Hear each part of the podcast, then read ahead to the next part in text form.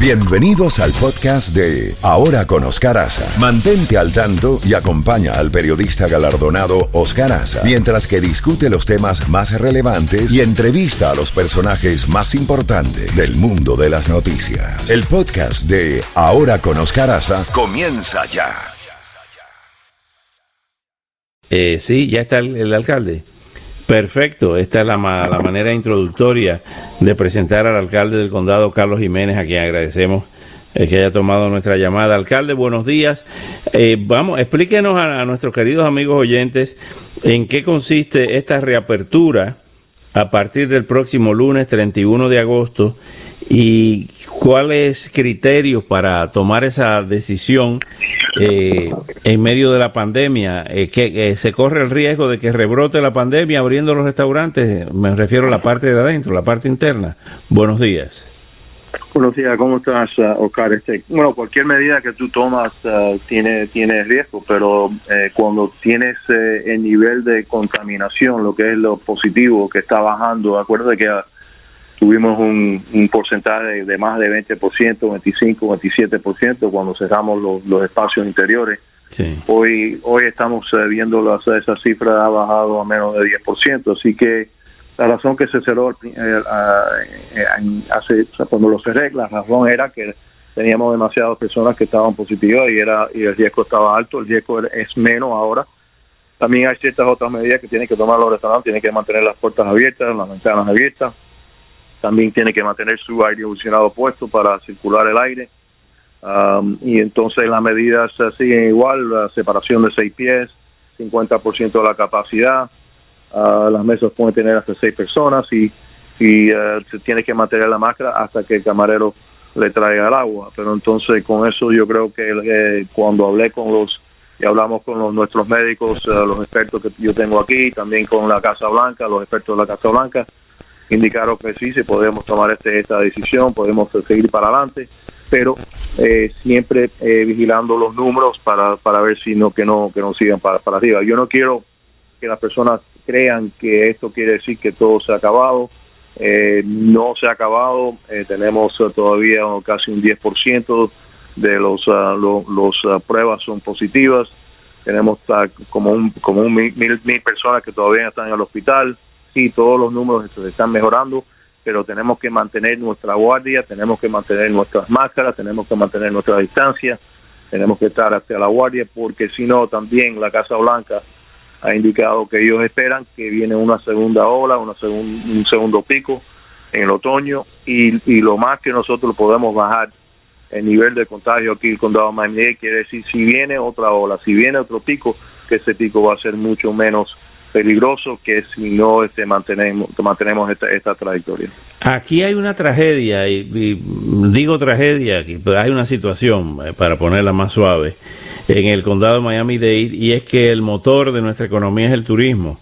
Eh, en España ha habido una segunda ola, producto precisamente de cuando reabrieron las fronteras. Eh, ¿Qué riesgo hay de que la reapertura del aeropuerto, del puerto, el reinicio de todas las actividades, aunque sea eh, no completa, pudiera producir un nuevo brote aquí en el condado? No, hay un riesgo, este, Oscar, este, eh, Sudamérica, que, que es parte de una gran parte de nuestro turismo, está cerrado. Um, también eh, hemos nosotros creo creemos que estamos un 30% de la capacidad del aeropuerto, no porque está cerrado, por- porque simplemente menos y menos personas están viajando, menos personas están yendo en- a vacaciones porque de situación económica o si no, ellos no desean salir de su hogar porque el riesgo que hay en otras partes de, la nación. Así que, pero cuando se abre otra otra vez todas las fronteras y entonces empezamos a tener pasajeros de Sudamérica, todo, todo depende de la situación que ellos están, ah, qué tipo de contagio ellos tienen en su propio país, si hay una vacuna o no. Así que no, yo no espero que el aire, el aeropuerto vamos a llegar a lo que los niveles que teníamos an- antes de la pandemia por muchos años. No estoy hablando de meses, estoy hablando de años. Ah, porque la recuperación va a ser un, bastante lenta ah, y también este la situación económica en muchos de estos países va a ser bastante difícil y, y entonces sabemos que cuando la situación financiera, la situación este, económica es difícil en esos países, tenemos menos turistas, etcétera. Así que sí, está, hay peligro, hay riesgo, pero también eh, no espero que esto, esto va, eh, mañana no vamos a abrir este aeropuerto y, y todo el mundo, todo, todo se va a recuperar, va, a ser lo que era antes. Eso, lo, eso no va a suceder. Alcalde, eh, ¿tiene algún proyecto, algún programa el condado de Miami-Dade en ir en ayuda como ha ocurrido en el pasado, de ante el huracán Laura, que llegará catastrófico con categoría 4 a las costas de Texas y a las costas de Luisiana. Eh, ¿Hay algún plan para, para llevar los camiones de, de la Florida Power and Light, los camiones de los bomberos del condado ante la catástrofe que se espera en esa zona? Bueno, nosotros somos parte, tenemos dos equipos aquí en el condado de Miami-Dade que es parte del, del equipo de rescate, de búsqueda y, rescate, you know, search and rescue de federal. Somos uno de, de 30 eh, equipos eh, en la nación y, yo creo que uno de los pocos condados que tenemos dos de esos equipos están aquí.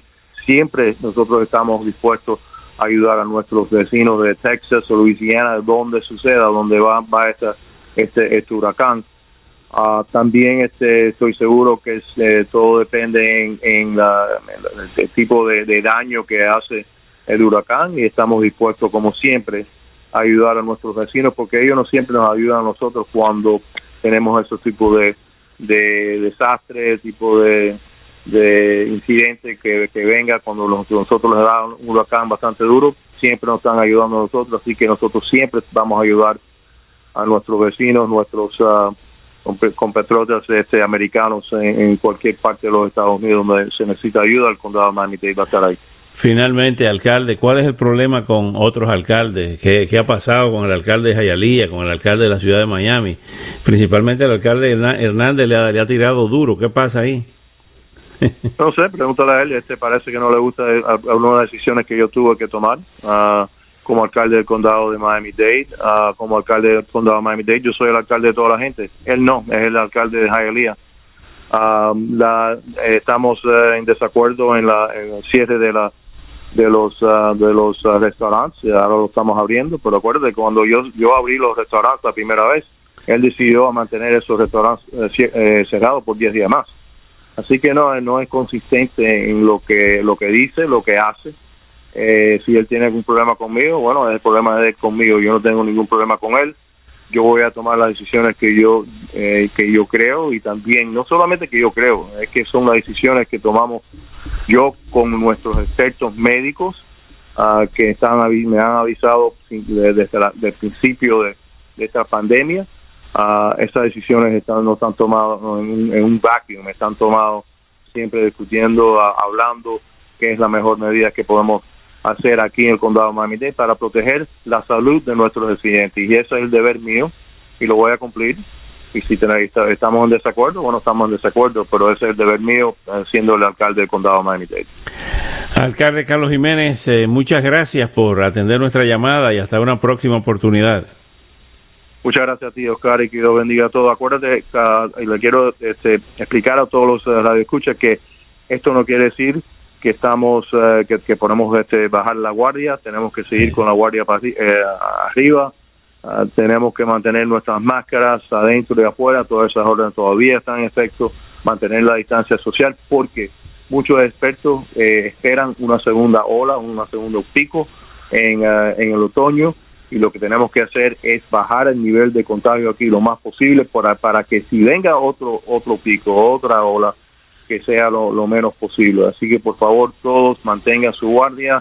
Eh, lo normal de la máscara va a ser lo normal por un dato y creo que hasta un año tenemos que mantener estas máscaras hasta, hasta que eh, puedan producir una, una vacuna en, al final de este año y al principio del próximo. Así que por favor todo el mundo, guardia para arriba, máscaras puestas y podemos, eh, y podemos triunfar sobre este virus. Bueno, gracias, alcalde Carlos Jiménez. Bueno, ya lo escucharon. Eh, Café Ruy Chef y que tenemos que poner una fábrica de máscaras, ¿sabes? Ese es el negocio ahora. Eh, yo creo que sí, deberíamos poner una buena fábrica de máscaras.